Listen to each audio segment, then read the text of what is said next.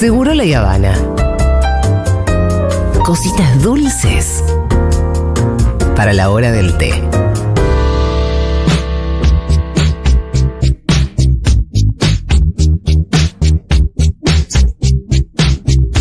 Bueno, muy bien, recomendaciones de parte de... Fi- ¿Las recomendaciones por dónde van, Rolo? Sí. Porque yo quiero recomendar lo siguiente, si me, Sí. dejas- si me permitís. Hay que ver La Nación Más. No, no, por supuesto. La En el primera horario de Duro de Omar pongan duro que estamos con Sí. el Pitu, nueve y media, pero después Eh, fuera de no, ese no, horario olvídate. pongan La Nación Más porque lo que se disfruta realmente. Hermoso. Vamos a hablar de cortos. Sí. Porque, bueno, se estrenó. Me encantan. eh, eh, se estrenó Extrañamos Forma de Vida de Almodóvar. Sí. Vamos a hablar un poquito de eh, este último corto de Pedro Almodóvar. Y traje también una listita de cortos para que podamos eh, repasar. Bueno, acá está la. Bueno, vamos a escuchar también la canción de Catano Veloso, Extraña Forma de Vida, que suena Oh. en, en la peli. En el corto, en realidad dura 30 minutos. Hace un par de semanas en Radar salió una nota sobre cortos de Diego Brodersen que estuvo, me pareció que estaba muy bien y empezaba con una frase que es: el cortometraje es el patito feo del cine. Ajá. Me gusta esa idea porque es verdad que el corto está eh, bastante relegado a la exhibición en festivales. ¿No? Festivales de cortos o festivales. En los festivales muchas veces hay eh, nada, selecciones de cortos y demás. Y eh, ese formato muchas veces en el cine se considera como un paso previo a la realización de un largometraje. Muchos estudiantes de cine arrancan con un corto. Claro, claro. Si uno lo traslada a la literatura, no es así. No es un cuento. Digo, el cuento, bueno, pero Claro. si, si la relación es película igual novela, Sí. cuento igual eh, corto, es verdad que la literatura el cuento sí tiene un reconocimiento Tiene muy mucha grande. más jerarquía, sí, Sí. tiene mucha Hay, más hay jerarquía. muchísimos escritores que a lo largo de toda su vida han escrito cuentos Sí, o que no han escrito, o que no han escrito novelas. Por sí, ejemplo, eh, Borges. Borges, ¿no? Eh, pero en el cine es verdad que hay una cosa donde parece relegado a cuando estás empezando. Sí. Pero bueno, cada tanto, eh, por supuesto, eh, directores de renombre hacen eh, cortos. Ahora pasó con Wes Anderson, que hay una serie de cortos en Netflix. Está este corto de Pedro Almodóvar en Movie. Y por supuesto que a lo largo de la historia del cine ha habido muchos grandes cortos. Y traje algunos para recomendar también. Pensemos, los comienzos del cine en realidad eran todos cortos. Eh, Viaje a la Luna de Méliès es un corto. Sí, claro. El asalto y robo del tren de Porter es un corto. ¿Por qué? Porque eh, Son escenas casi. se podía filmar Sí. muy poquito, ¿no? Eh, Y además tampoco había tanto punto de referencia. Exacto, y no, y no había, y la tecnología no permitía Claro.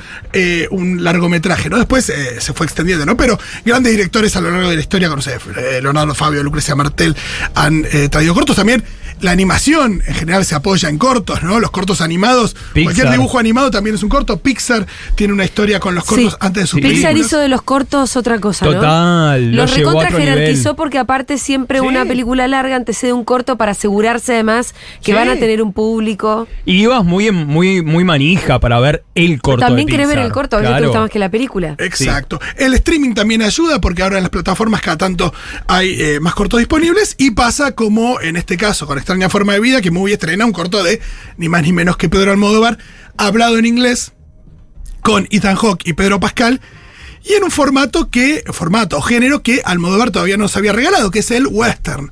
Y ahí es donde quería arrancar porque lo primero que hay que celebrar es que un director cinéfilo cambia de género o se mete en un género, ¿no? Eh, Almodóvar eh, nos, acostumbra- nos tiene acostumbrados al melodrama, a la comedia, si quieren algunas gotitas de terror o suspenso, pero nunca había hecho un western. Entonces, para los cinéfilos hay algo ahí donde decimos, bueno, es como cuando Spielberg dirigió su primer musical con West Side Story o su primera Claro. película animada con Tintín. Eh, abrís los ojos, pues decir, bueno, quiero ver qué pasa. Cuando Tarantino por primera vez hizo una película de época, Tarantino va a hacer una película sobre la Segunda Guerra Mundial.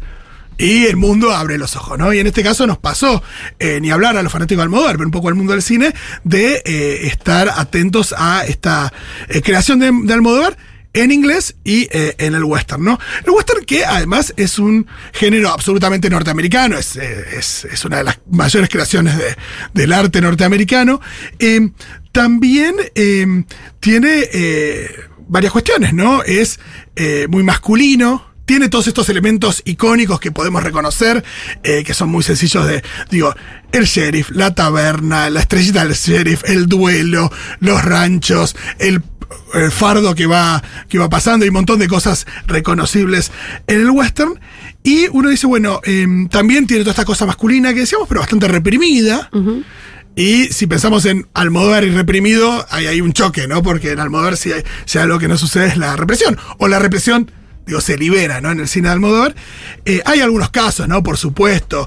Eh, Johnny Guitar de Nicolas Rey es un western con mujeres, eh, donde las mujeres pasan a tener más protagonismo que, que los varones. Pero es cierto que Hollywood tiene una suerte de trauma paqui con el western. Recordemos Secreto de la Montaña, por ejemplo, una película muy reconocida. Le dieron el Oscar a Mejor Director a Ang Lee, pero ese año el Oscar lo ganó otra película. Pasó lo mismo con El Poder del Perro de Jane Campion. Sí. Ganó el Oscar Jane Campion como mejor directora, pero el Oscar a mejor película lo ganó otra película. Y eh, evidentemente Hollywood tiene ahí una tara donde dice: No, pará. Con el western no. Pero, claro, Con los chicos no. No, Lo que pasa es que hay un nuevo género que es el western gay. Pero Claro. claro, el tema también es que, por ejemplo, eh, Secreto en la Montaña es un western y además es un western adoctrinante. Total. Porque al final del día el mensaje es, ¿te gustan los cowboy trolos? Sí, vas a morir. Ok. o sea, Eh, bueno, ¿cuál es el desafío de Almodóvar? Eh, por supuesto, como cualquier director que se mete con un tema eh, que todavía no, no recorrió, es la idea de poder hacer lo propio y que uno vea esta película y diga, bueno, es una película de Almodóvar. Sí. En este caso, un corto, ¿no? Y por supuesto, que es lo que sucede acá. ¿Por qué? Porque tenés el pistolero, tenés el rancho, tenés el sheriff, eh, pero eh, no tiene. eh, o tiene algo diferente que la mayoría de los westerns no tiene, que es diálogos entre hombres que el western nunca capturó, que hablan de una historia juntos, son dos personas de ya peinando canas, que se reencuentran después de 25 años, tienen una noche de, de reencuentro y de recuerdo, y eh, aparece algo ahí muy genial, que es como Almodóvar mete el melodrama ahí, porque, porque el western tiene algo muy en común con el melodrama, el western tiene el carácter trágico. total. Siempre hay muertes, siempre hay problemas, siempre hay honor ahí que se pone en disputa. La vida demás. siempre es dura. La vida siempre es dura. Siempre es dura en el eh, y siempre hay, hay traiciones, hay lealtades, hay vueltas de la vida. Y el melodrama tiene eso, entonces Ley. hay un momento de la película, no lo vamos a decir qué es lo que sucede, pues un corto. ah, no hay que spoilear, por eso quiero hablar poquito Sí. del corto, porque son, es media hora y se los quiero contar. Pero donde se eh, aparece una vuelta de tuerca, una pequeña vuelta de tuerca que hace que esta relación, este reencuentro, pase a tener unos ribetes complicados donde, eh, nada, se tendrán que enfrentar. Lo que pasa es que Así, también, así es. eh, para mí, lo, lo- lo bellísimo del corto es que tiene todos los lenguajes eh, canónicos del western, Total. porque es súper. Es cero sacrílego esto. Tiene la limpieza del espagueti, tiene todo muy hermoso y tiene los. o sea, ¿Sabes qué, qué es lo maravilloso acá? La seguridad de Almodóvar de llegar y decir: Esto es lo que yo sé hacer, esto es lo que hago bien y esto es lo que me gusta y aplicarlo ahí. Porque la tensión sexual existe en las películas de Almodóvar. Hay una trilogía de películas de Almodóvar que es eh, Sí. Honor y Gloria, de, de una trilogía de películas Gloria, masculinas. Que son. Sí, eh, eh, Lucrecia Martel en su discurso en el Festival de Venecia le agradeció que ahora se estuviera ocupando de los hombres. Es que él tiene como una trilogía de películas masculinas. Yo recomiendo mucho, siempre que hablamos de Almodóvar, ver el, el video de Nati Maldini que Sí. hizo sobre Almodóvar, que es maravilloso. Y acá existe eso, esa tensión entre ellos dos. Yo, yo más que represión le llamaría eso, porque es tensión constante, que es el lenguaje Almodóvar a la hora de aplicar hombres. Y eh, cuando uno se corre muchas veces de su registro, por ahí, viste, caes en lo no solo en lo cliché, sino en ser una copia de Almodóvar haciendo tal cosa. Y acá es maravilloso. No, no, para Entra nada. perfecto los dos, eh, o sea, el western y Almodóvar, ninguno de los dos registros se disipa. No, está el, el color, la música, las Sí, actuaciones, los los, colores. planos, todo eso Ah. eh, grita Almodóvar. Hay un plano a mí el que más me gusta de la película, en realidad es cuando se abre un cajón y cada uno de ellos toma una prenda de vestir. Eh, me parece especialmente hermoso. Y bueno, y rápido una lista de eh, cortos que traje, pueden tomar notas, si no, después la tuiteamos también o la subimos a redes. Eh, pero lo armé como en separado, ¿no? En, como en diferentes eh, pelotoncitos. Primeros algunos que tienen que ver con la historia del cine. Viaje a la luna de Méliès. Ajá, claro. Es una de las primeras películas con efectos especiales. Es eh, hermosa también. eh, la Yeté eh, de eh, Chris Marker, que es una, un corto en el que se basó la película 12 monos. Sí, mirá, que tiene que ver mirá. con una cuestión apocalíptica de, de un virus que se, que se dispara y demás. Eh, el Globo Rojo, no sé si lo vieron. Yo me- vos me lo hiciste ver hasta no? hace poco estaba en movie, yo te lo hice ver probablemente. Sí. Es de un niño que eh, se encuentra con un globo en la calle de París, Sí. se hacen amigos con el globo. El globo lo sigue a diferentes lugares y después, bueno, se separan y se vuelven. Ah, bueno. Es para llorar muchísimo. Eh, el globo rojo. ¿Vos me lo hiciste ver? Sí, seguramente. Eh, también eh, de Albert Lamorís, El Globo Rojo. También Noche y Nebla de Resné, dura 40 minutos. Yo le digo corto. La verdad es que a mí la idea de mediometraje siempre me resultó rara. Digo, si no dura. Si dura menos de 45 minutos, para mí es un corto. Eh, así le digo, qué sé yo. Tampoco es que está establecido en alguna. Eh, Es que la palabra mediometraje como que... ñe. Medio, ¿y ¿qué cuánto es medio? Mí un corto, es un corto. película, Es un qué corto sé no tan corto, un corto un poco largo. Por bueno. eso. Eh, Noche y Niebla de Resné sobre eh, los campos de exterminios. En realidad creo que en el que se presenta sobre todo es en Auschwitz, pero es muy interesante porque la cámara de Resné se acerca a Auschwitz no ahora, sino en el año 55.